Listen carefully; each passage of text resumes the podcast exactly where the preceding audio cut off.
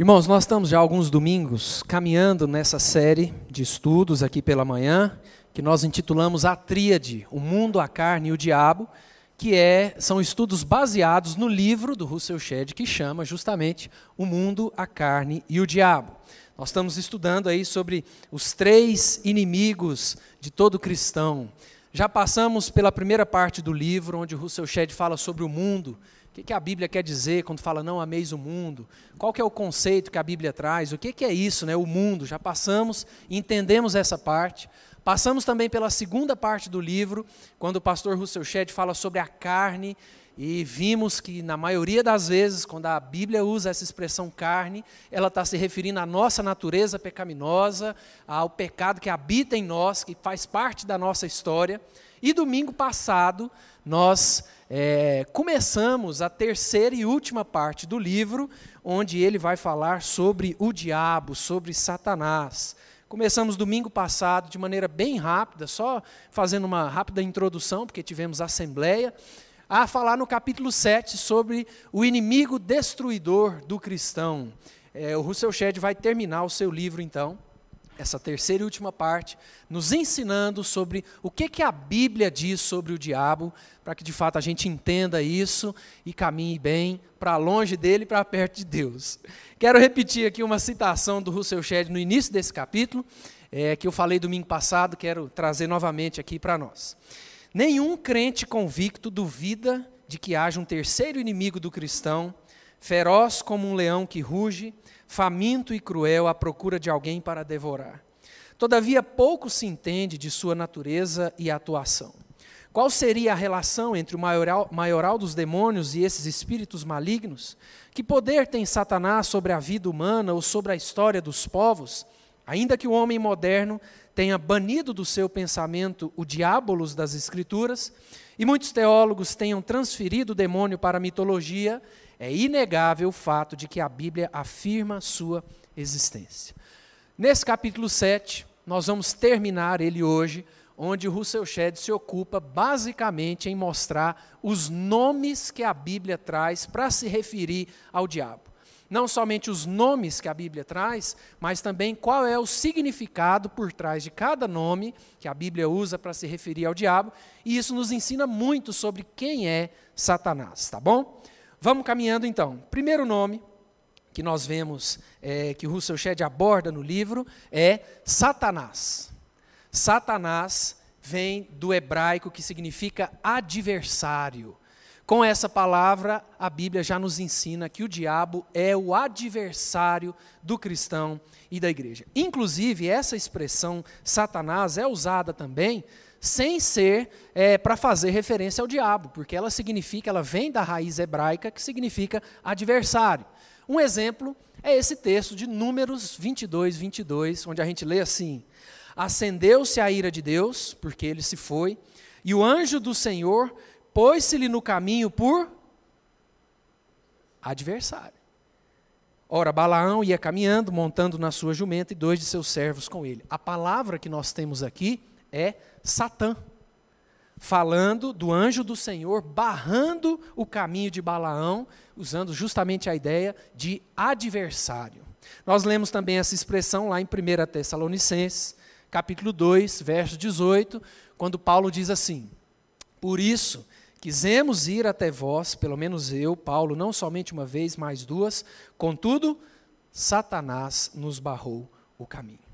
O primeiro nome que a Bíblia traz sobre esse nosso terceiro inimigo é Satanás, que significa basicamente adversário.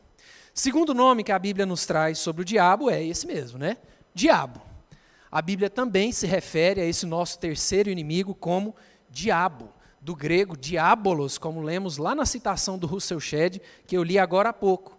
Essa expressão quer dizer acusador, difamador, maldizente.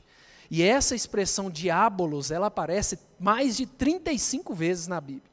Um exemplo, é, e o Russell Shedd nos traz essa citação aqui, dizendo o seguinte: Aparentemente, nada satisfaz mais o diabo do que a oportunidade de envergonhar o Pai Celestial, por meio de acusações levantadas contra os filhos.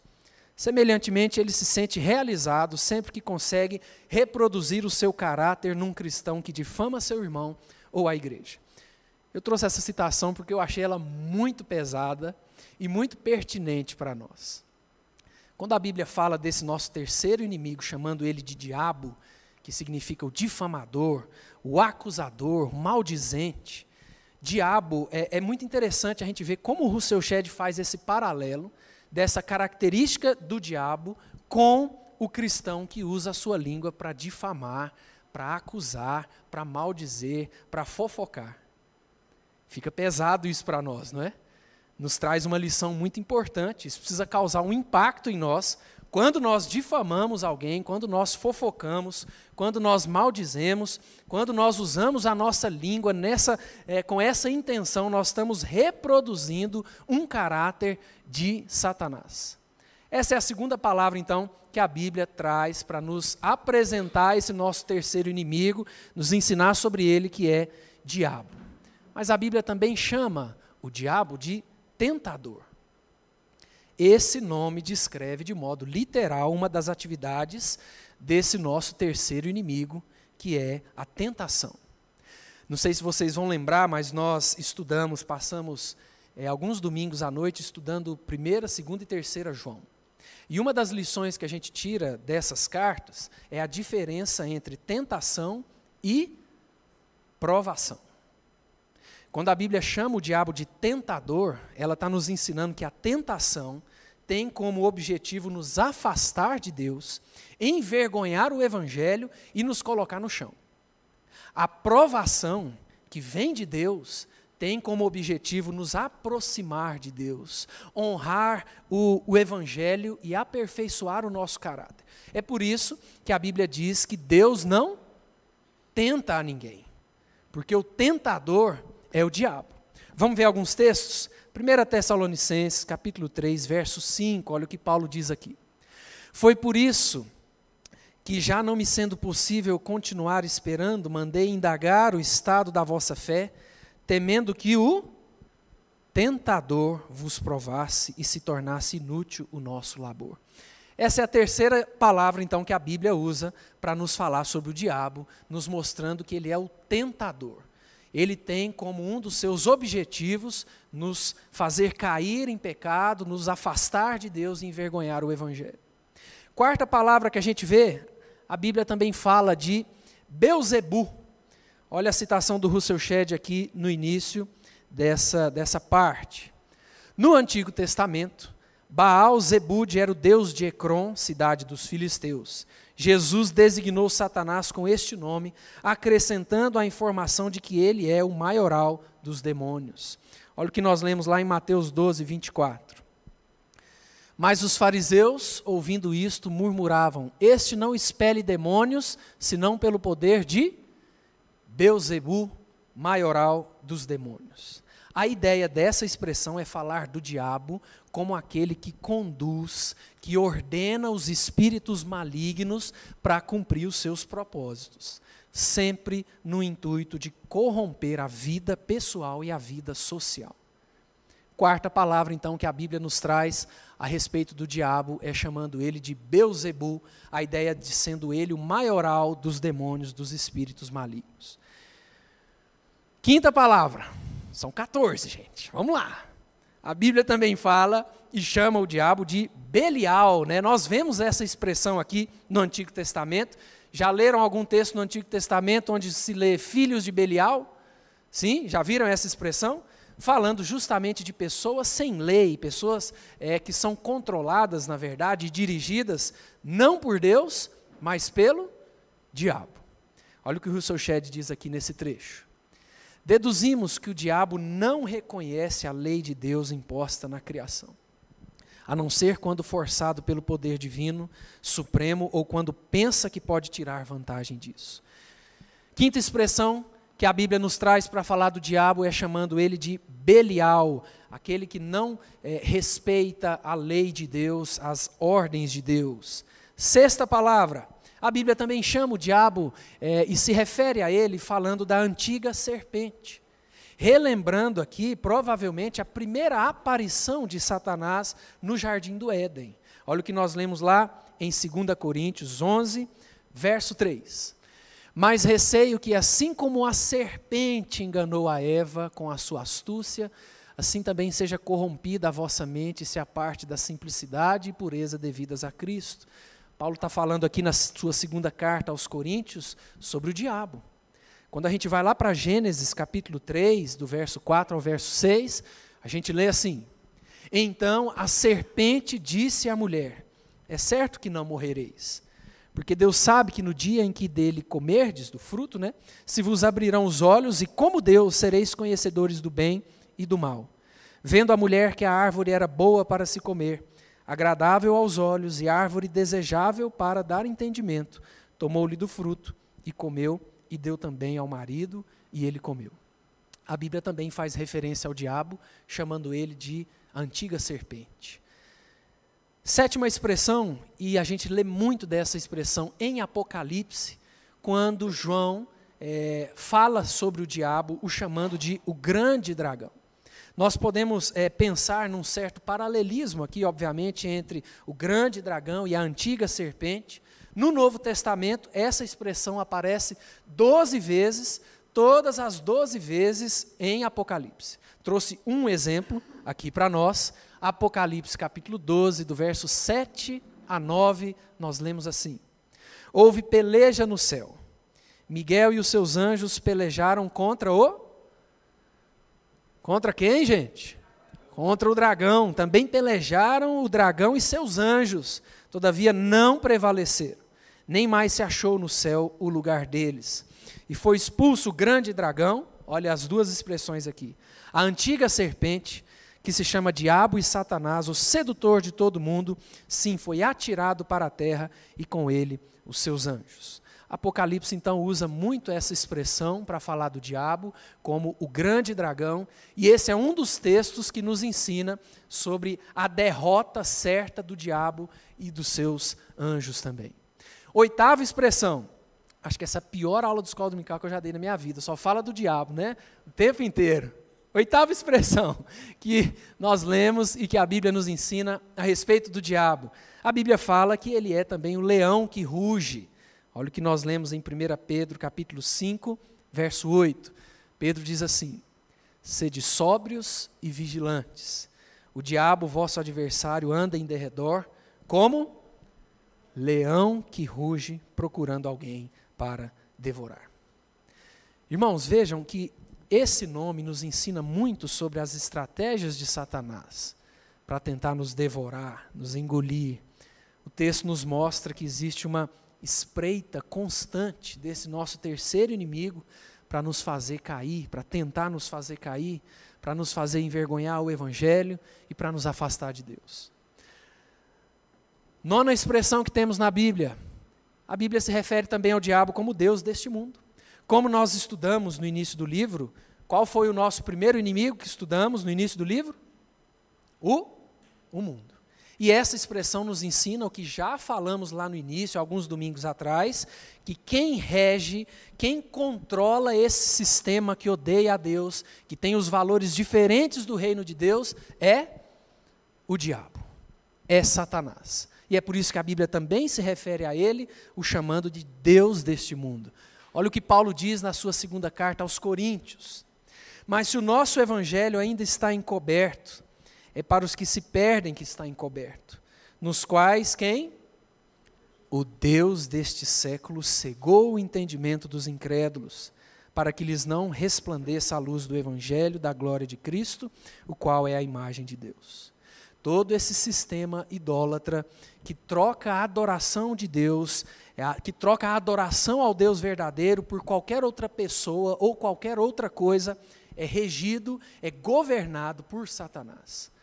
Essa expressão nos ensina isso. Caminhando, a décima expressão que a Bíblia nos traz é chamando é, o diabo de maligno. Esse termo é usado muitas vezes na Bíblia para falar de um caráter ou o caráter de um objeto ou de uma ação, mas em alguns textos, pôneros, que é o termo mais usado para falar de maligno, é usado também para falar do diabo. Essa expressão não é usada apenas para se referir a ele, mas nós vemos que é, em alguns textos, é, os autores usam o termo maligno para falar do diabo. Um exemplo é Paulo escrevendo aos Efésios, capítulo 6, versos 15 e 16, nós lemos assim: Calçai os pés com a preparação do evangelho da paz, embraçando sempre o escudo da fé, com o qual podereis apagar todos os dardos inflamados do maligno. E vamos ler juntos esse segundo texto, 1 João, capítulo 5, verso 19. Vamos lá? Sabemos que somos de Deus e que o mundo inteiro jaz no maligno. Olha o que o Russell Shedd diz aqui nesse trecho. Por isso, Jesus ensinou os discípulos a pedirem livramento do maligno, como quem tem uma estratégia bem pensada na sua luta contra Deus. Devemos agradecer a Deus, pois Ele guarda os seus amados do maligno. Graças a Deus por isso. Décima primeira expressão Apolion, que significa destruidor. Essa também é uma expressão que a Bíblia usa para falar do diabo. É, a raiz dessa palavra também é, era usada para falar de algo que perece, algo que morre, algo que acaba, algo que se perde. No Evangelho, segundo João, nós vemos Judas, por exemplo, sendo designado como? Lembram? Filho da perdição. Filho da perdição. A Bíblia fala que o diabo veio para roubar, matar e destruir. Essa é a ideia da expressão. Esse nome, como todos os outros, nos revelam mais um pouco a respeito do caráter, das intenções e de quem é esse nosso terceiro inimigo, que é o diabo. Nós precisamos nos lembrar que na cruz, Jesus destruiu o poder da morte, destruiu o diabo. O destruidor já está destruído, a vitória é de Cristo e da sua igreja, mas essa vitória vai se consumar de vez em novos céus e nova terra. Essa é uma outra expressão, então, que a Bíblia usa para falar sobre o diabo. Caminhando para o fim, a Bíblia também fala e o chama de príncipe deste mundo, ou príncipe da potestade do ar. Olha o que nós lemos aqui.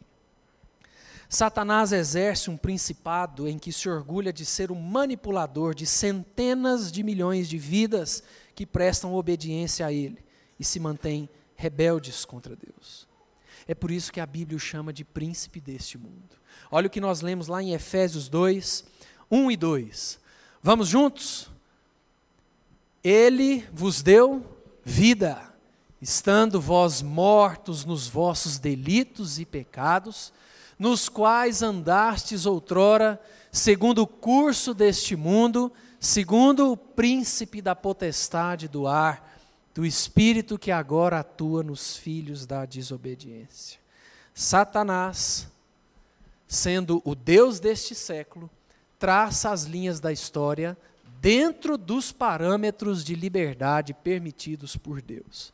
A sua influência na cultura, na desgraça da corrupção, na injustiça social e nas guerras internas e internacionais faz-se presente de modo chocante. Mais uma expressão que nos ensina o que nós já aprendemos no início do livro, quando Russell Shedd fala sobre o mundo.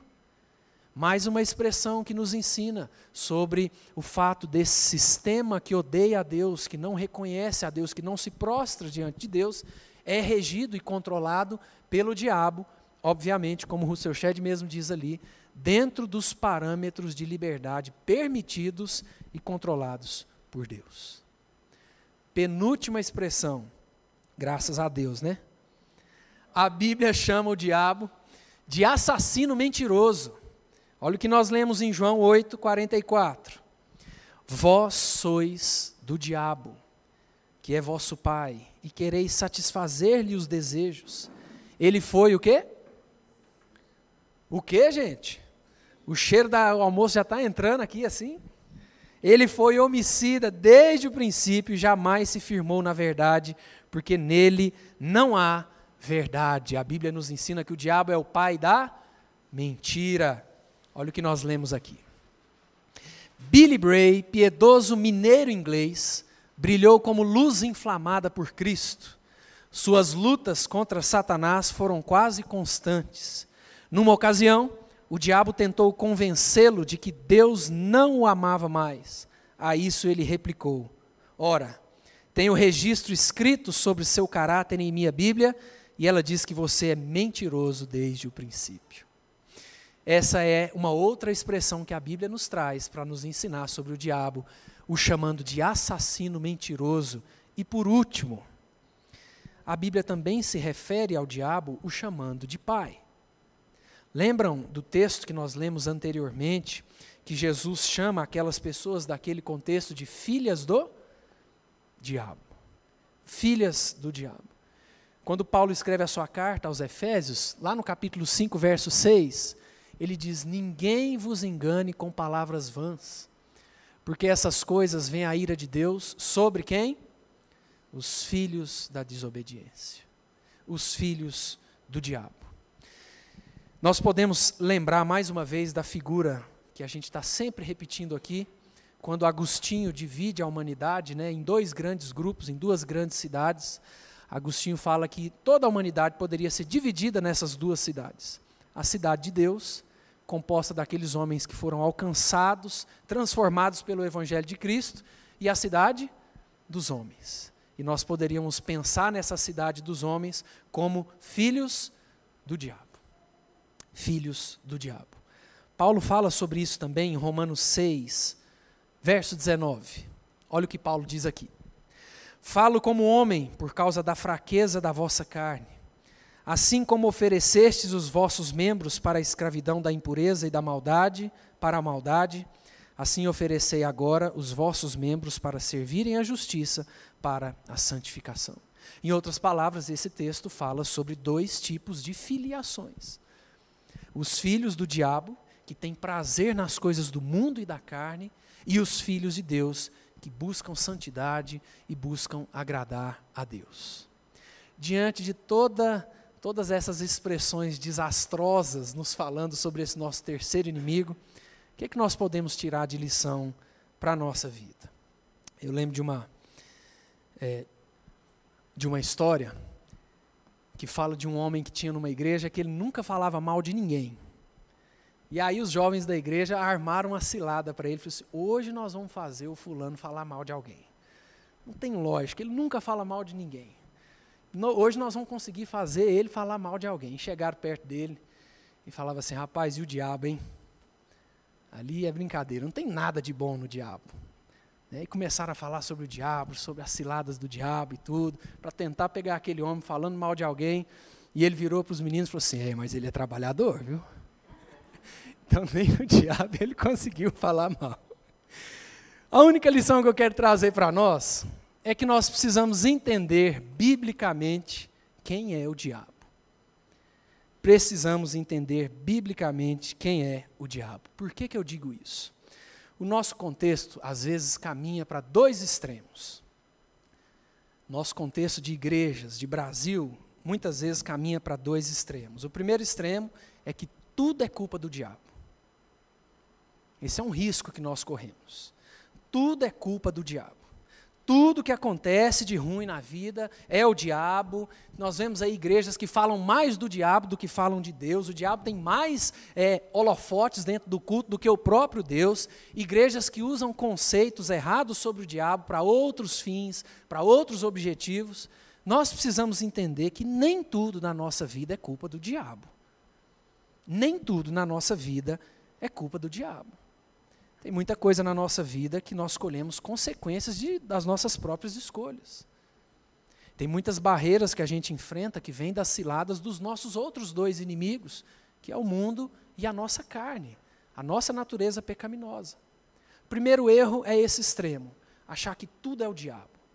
Mas nós temos um outro extremo que também é errado, achar que nada é o diabo achar que nada é o diabo. O outro extremo é aquele que ignora a existência e a ação do diabo, e nós também não podemos cair nessa cilada.